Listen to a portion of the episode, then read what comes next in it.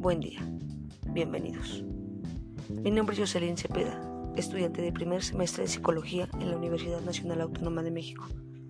Este trabajo pertenece al módulo Psicología en el campo de la salud y en él abordaré la importancia de la prevención de la depresión. Comenzaré sin más. La Organización Mundial de la Salud ha identificado la depresión como la causa número uno de discapacidad en el mundo. Eso hace aún más importante hacer énfasis en la prevención de la misma.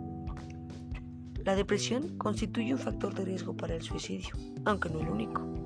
Se estima que casi la mitad de los pacientes de atención primaria con un trastorno depresivo mayor presentan en algún momento ideación suicida. Pero los trastornos depresivos no constituyen únicamente un problema de salud mental, sino una patología que en la actualidad cada vez más tiende a ser percibida dentro de las enfermedades crónicas. Más de la mitad de los pacientes con patología psíquica no son correctamente diagnosticados por su médico. Este porcentaje de infradiagnósticos se conoce con la denominación de morbilidad psíquica oculta. La patología depresiva tampoco es patrimonio exclusivo de la edad adulta. Varios estudios epidemiológicos señalan que en torno a un 2% y alrededor de un 5% de los, de los adolescentes sufren algún trastorno depresivo.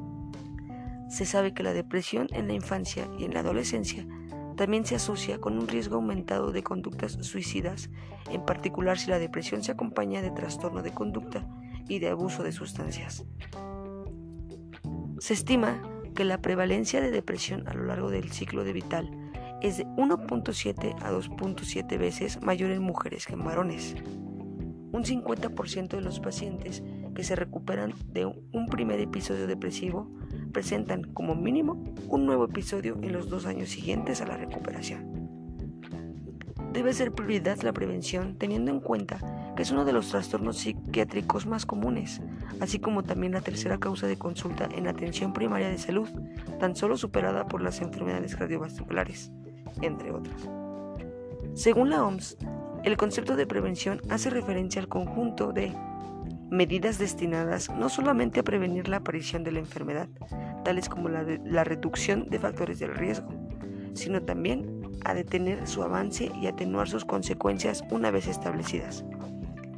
En el caso de la depresión, la tarea de controlar los factores causales y de fortalecer el individuo ante ellos se complica notablemente, ya que al igual que las enfermedades médicas de tipo crónico, se trata de patologías de etipatogenia multifactorial y multicausal.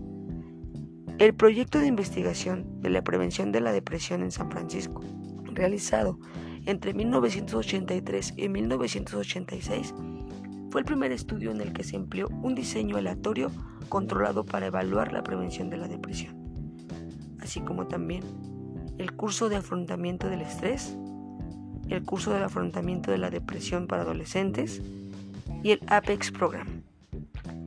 Estos ensayos muestran que las intervenciones preventivas para manejar el estado de ánimo pueden ser beneficiosas tanto en hombres como en las mujeres. En todos los ensayos se han utilizado procedimientos cognitivos conductuales. Ello se debe a que esos programas se han adaptado de tratamientos psicológicos para tratar la depresión, en concreto de la terapia conductual y de la terapia cognitiva para la depresión, ambas pertenecientes al enfoque cognitivo. En concreto, las intervenciones se han centrado en factores de riesgo cognitivo a nivel individual, tales como el estilo atribucional negativo o patrones de pensamientos pesimistas. Las intervenciones que se centren en incrementar los mecanismos de protección es probable que sean más potentes que las que se centran en reducir los mecanismos de riesgo.